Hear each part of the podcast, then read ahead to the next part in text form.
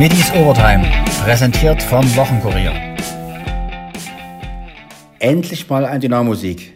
21 zu 0 gewannen die Schwarz-Gelben in Großschirmer beim Neuntligisten Zuger SV. Trainer Markus Anfang war es wichtig, dass die Profis wieder das Gefühl fürs Tore-Schießen bekommen. Das Gefühl, Tore zu machen, ist einfach wichtig und ich finde, dass die Jungs das gut umgesetzt haben. Jeder hat seine Spielanteile bekommen, jeder hat seine Chancen bekommen, auch Tore zu machen. Ich finde sowas wichtig. Nach der 18-0 Halbzeitführung wollten die Spieler, die nach der Pause ran durften, unbedingt mehr Treffer erzielen. Vor allem Stefan Kutschke wirkte richtig heiß. Ja, ist doch logisch. Also, wenn du siehst, erste Halbzeit haben wir auch viele, viele Tore gemacht. Wir hätten, glaube ich, noch mehr machen können. Und dass die Jungs in der zweiten Halbzeit dann gebrannt haben und noch mehr Tore machen wollten, das hat man gesehen. Haben den Ball aus dem Tor rausgeholt, haben ihn hingelegt. Ich glaube, dass es auch wichtig ist, dass man so ein Zeichen setzt. Erfolgreichster Schütze war der Südkoreaner Seo mit fünf Toren. Welche Rolle kann der zuletzt ausgeliehene Offensivmann in der neuen Saison spielen? Ja, alle Spieler können sich anbieten. Ich würde da jetzt nicht einzelne Spieler hervornehmen. Also die Vorbereitung ist jetzt gestartet und ja, wir haben ja gesagt, wir müssen jetzt nach, und nach einen Kader zusammenbauen und jeder hat die Möglichkeit, sich zu empfehlen und er auch, und, aber die anderen auch. Fühlen Sie sich wohl in Dresden, Herr Anfang? Ich fühle mich wohl, gut aufgenommen worden. Wir haben auch im Training recht viel Spaß, die Jungs ziehen gut mit. Ist alles okay. Mehr als 2500 Fans. Wie finden Sie das? Ja, natürlich. Aber da brauchen wir ja nicht lange drum herum reden. Das wissen wir ja, dass, dass äh, in Dresden Dynamo halt äh, auch ein Aushängeschild ist, ist doch klar. Ich meine, es ist ein Traditionsverein. Ich kenne das von, den, von Traditionsvereinen, weil ich schon Traditionsvereine trainiert habe und Dynamo ist auch einer. Welche Erwartungen haben Sie in den kommenden Wochen? Ja gut, wir sind jetzt gerade zu Beginn. Also das werde ich so ein bisschen langsamer machen. Also es, es wird seine Zeit brauchen. Es wird nicht von jetzt auf gleich alles funktionieren, das wissen wir halt. Ich erwarte halt, dass sie weiter so an sich arbeiten, so wie sie es jetzt gemacht haben, dass sie es so umsetzen. Ähm, ja, und vor allem, dass sie Spaß dabei haben, weil das auch wichtig ist, weil das transportieren wir dann auch in die Zuschauer und dann nehmen wir auch die Zuschauer. Ist Ihnen schon ein Talent aufgefallen, dass es in den Zweitligakader schaffen kann? Ja, das will jetzt auch nicht überbewerten alles, aber wir haben die jungen Kerle dabei. Wir haben gesagt, wir haben junge Kerle und gute junge Kerle, die auch Nationalspieler sind, junge Nationalspieler sind und sind im Training dabei und dann kriegen sie auch ihre Spielanteile. Patrick Weihrauch und Michael Akoto fehlen angeschlagen. Wie geht es den beiden? Ja, wir haben äh, mit Akoto ist noch nicht im Training. Ähm, Weihrauch ist schon im Training, also, aber der äh, soll noch nicht spielen. Müssen wir jetzt mal schauen, wie sich die nächsten Tage dann entwickeln. Aber beide sind auf einem guten Weg. Beide sind auf jeden Fall in Belastungen drin. Der eine schon in der Maximalbelastung, weil er halt auch im Mannschaftstraining daran teilnimmt. Der andere noch nicht, aber wir hoffen, dass er bald reinkommt. Wie sieht Ihre Spielphilosophie aus?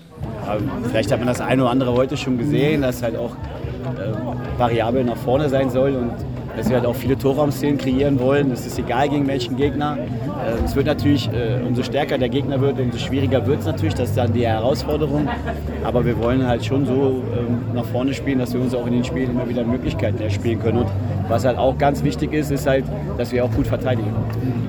Wie viel Prozent des Kaders stehen schon? Nutzen Sie das komplette Transferfenster, das ja bis zum 31. August geöffnet ist? Ja, das kann man noch nicht sagen. Also wie schon in der Frage drin war, ja. Transferfenster ist lang auf. Also äh, müssen wir auch geduldig sein. Wir haben gesagt, wir wollen gute Entscheidungen treffen. Sie müssen nicht immer schnell sein. Wenn sie schnell sind, aber am Ende auch gut sind, dann passt es auch. Aber äh, wir müssen jetzt keinen Aktionismus betreiben. Also wir müssen schon versuchen, einen Kader zusammenzubauen und müssen uns auch Optionen halten, dass wir auch jederzeit immer wieder tätig werden können. Und wenn was dabei ist, wo wir sagen, das passt jetzt zu uns und vor allen Dingen die Identifikation mit dem Club ist dann auch dementsprechend gegeben, weil das brauchen wir halt einfach, dass die Jungs das auch leben und diese Aufgabe auch leben, die wir hier vor der Brust haben, dann müssen wir zuschlagen. Wenn es nicht der Fall ist, dann müssen wir halt warten. Gibt es schon einen neuen Kapitän?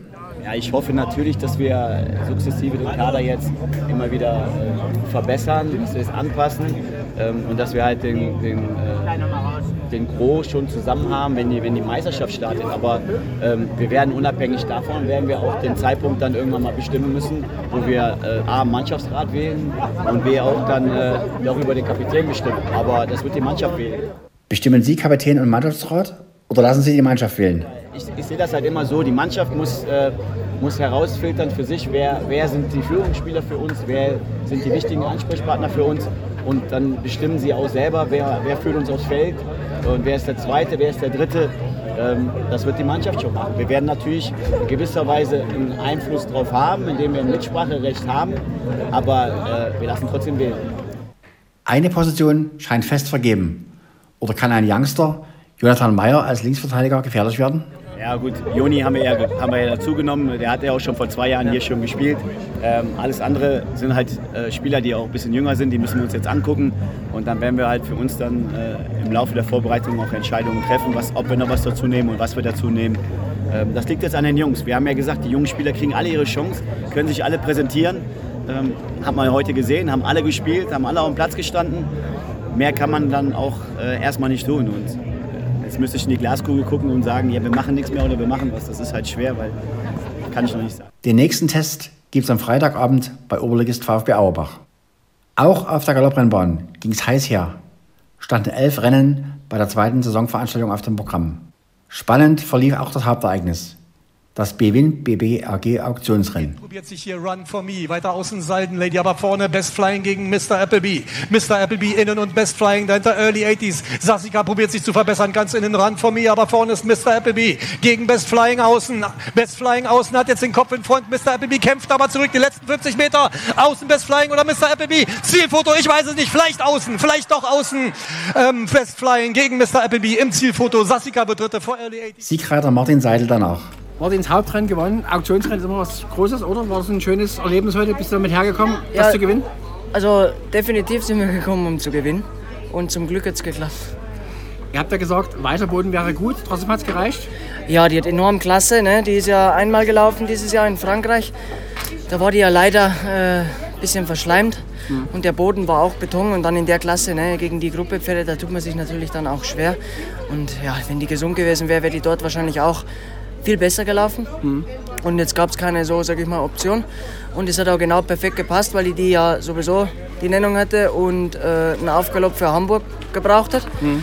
Und äh, ja, hat perfekt geklappt. Aber wenn ein Auktionsrennen gewinnt und man nennt es ein Aufgalopp für Hamburg, ist schon ein Zeichen dafür, dass, wenn so ein großes Rennen, wo einer davon träumt zu gewinnen, ist ein Aufgalopp, ist schon ein sehr gutes Pferd, oder? Natürlich, sie ist ja. sehr gut. Sie hat ja auch letztes Jahr gezeigt, sie war ja letztes Jahr vom GRG her das beste zweijährige Pferd. Und äh, sie ist halt ein Sprinter, was in Deutschland etwas schwierig macht, weil wir leider viel zu wenig Rennen für, für Sprinter haben. Mhm. Aber naja, dann muss man halt die Routen gehen, wie heute in Dresden. Und dann muss man halt gucken, jetzt wie der Boden ist in Hamburg. Mhm. Wenn es für sie passend ist, dann geht man da hin.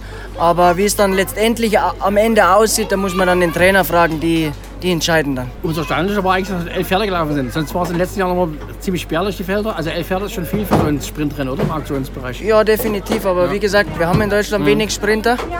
Und das war es natürlich dann natürlich auch, äh, oder sag ich mal so, das hat es eher schwerer gemacht, weil mhm. viele Starter waren. Aber es ist jetzt, sag ich mal, gut, gut gemeistert. Wie war es mit der Endkurve hinten? Ging das? Ja, es ging. Also der Bogen ist gut gemacht. Die Bahn haben die gut präpariert. Also Chapeau, muss man sagen, haben die mhm. gut hingekriegt. Mhm.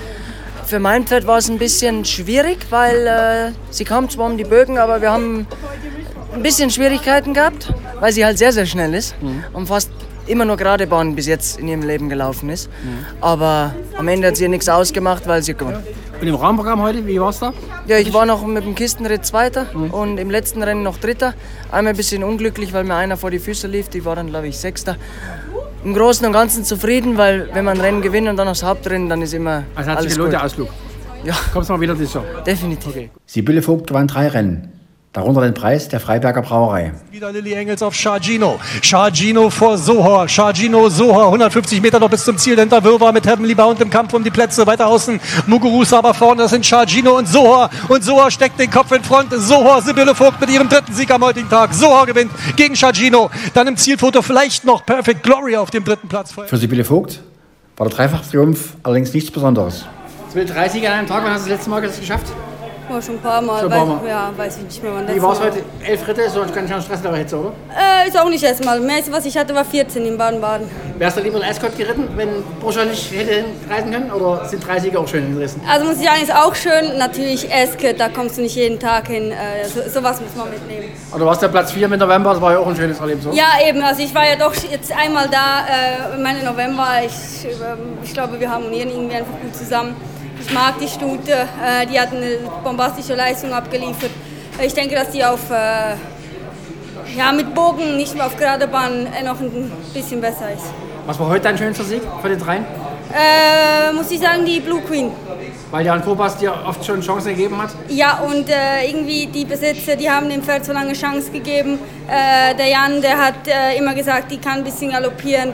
Und äh, irgendwie war ich bis jetzt immer nur Zweiter oder Dritter für ihn und einmal zu gewinnen und dann auch so knapp ist immer schön. Was sagst du jetzt zur Linienführung? Ist ja ziemlich eng in der Kurve hin. Geht das aber? Nein, die ist gut. Ja, also Linienführung ist gut, aber dürfen nicht mehr Pferde laufen wie zwölf. Okay, alles klar, danke dir. Danke. Im abschließenden Opels 1863 Cup gab es einen halben Heimsieg. Den der zwar in Hoppegarten trainierte Turfbaron gehört der Besitzergemeinschaft Sächsische Galoppunion. Know-how wieder. Turfbaron mit Know-how, innen bleibt Whisky Creek dabei und dann kommt Sarafina jetzt hier mit in die Entscheidung. 200 Meter noch. Turfbaron vor Sarafina, Whisky Creek ganz in den Wibbelstädtchen. Ganz in den Wibbelstädtchen außen führt aber noch Turfbaron. Die letzten Meter Wibbelstädtchen innen und außen Turfbaron.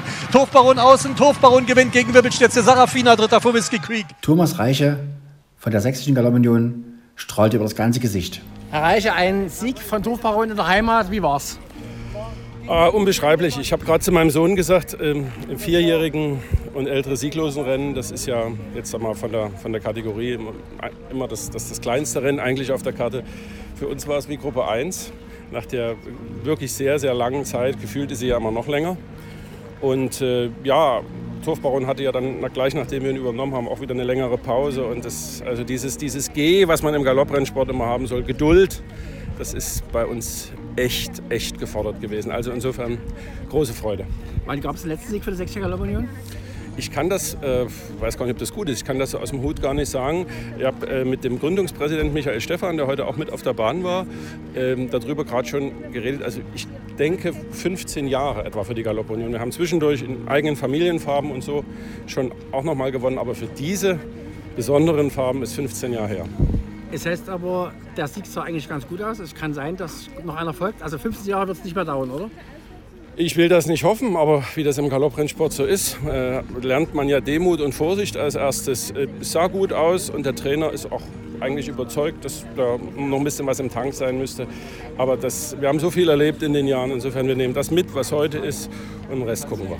Und dass die sächsischen Farben hier gerade in Dresden gewinnen, war bestimmt ein besonderes Erlebnis. Ja, das war natürlich irgendwie so ja, das hat der ganzen Sache natürlich nochmal eine besondere, besondere Note gegeben. Hier hat es damals alles angefangen. Hier haben wir die Sächsische Galoppunion ja auch mit den Rennfarben bewusst aus der Taufe gehoben. Langer Weg, lange Zeit, äh, äh, sind an verschiedenen anderen Quartieren jetzt auch gewesen. Und mein persönlicher Wunsch, vor zwei Jahren etwa war es, unbedingt mal nach Hoppegarten auch zu gehen, weil ich die Anlage sehr, sehr schön finde und die Möglichkeiten für die Pferde dort sehr schön finde. Und deshalb sind wir jetzt mit den Farben in Hoppegarten im Training, aber in der Heimat zu gewinnen, besonders. Kann es sein, dass irgendwann mal wieder ein Pferd in diesen Farben in Dresden trainiert wird? Ich würde schon sagen, dass das äh, bestimmt nicht ausgeschlossen ist und wir äh, mal gucken müssen. Also man sagt so im Galopprennsport niemals nie sagen, aber ich meine, wir hatten ja, das war ja die Idee. Äh, deshalb haben wir hier angefangen, deshalb haben wir diese Rennfarben und ich halte es schon für sehr, sehr möglich. Einen anstrengenden Job hatte auch Moderator Hartwig Töne, der für seine Dresden-Premiere allerdings viel Lob bekam. Der Profi vom Fernsehsender Sport 1 im Interview. Hartwig Töne, Premiere in Dresden, wie war's? Es war wunderschön. Es war natürlich eine Hitzeschlacht, aber ich muss sagen, die Rennbahn hat mich begeistert, der Sport eh. Wir hatten ja heute auch eine Menge zu tun mit elf Rennen. Ich fand, die Stimmung war gut. Wir haben enge Rennen auch gesehen, gute Quoten, Umsatz hat gestimmt. Also äh, ich hoffe, dass ich gerne noch mal hierher kommen darf, denn das hat mir große Freude gemacht. Und trotz nur knapp 4000 Besucher war das die Stimmung ganz gut, oder? Definitiv. Das ist ja auch das, was alle mir im Vorfeld gesagt haben. In Dresden ist immer eine gute Stimmung. Die Leute haben Lust auf den Rennsport, weniger Nörgeln, mehr Begeisterung. So kann Rennsport sein und das macht Spaß. Aber elf Rennen ist schon ein Programm für alle Beteiligten. Wie war es für Sie? Naja, sagen wir so, ich komme ja ursprünglich auch aus dem Trabrennsport. Da sind 13, 14 Rennen immer mhm. durchaus gang und gäbe. Von daher bin ich es gewohnt. Ich finde, an so einem Renntag äh, ist es ja, man möchte ja fast übertreiben, fast schade, jetzt wo die Temperaturen kühler werden. Von mir aus hätten noch drei kommen können. Okay, danke, bis zum nächsten Mal, oder? Sehr gerne, alles Gute. Das letzte Wort hat wie immer ein diesmal sehr zufriedener Präsident Michael Becker. Herr Becker, der Hitzerenntag ist vorbei. Wie lautet Ihr Fazit? War ein schöner Renntag.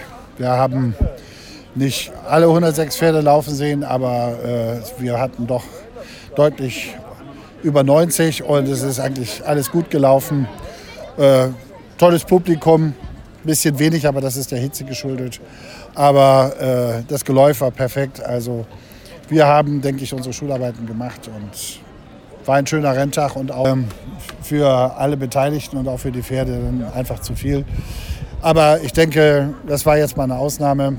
Die durch verschiedene Umstände hervorgerufen war.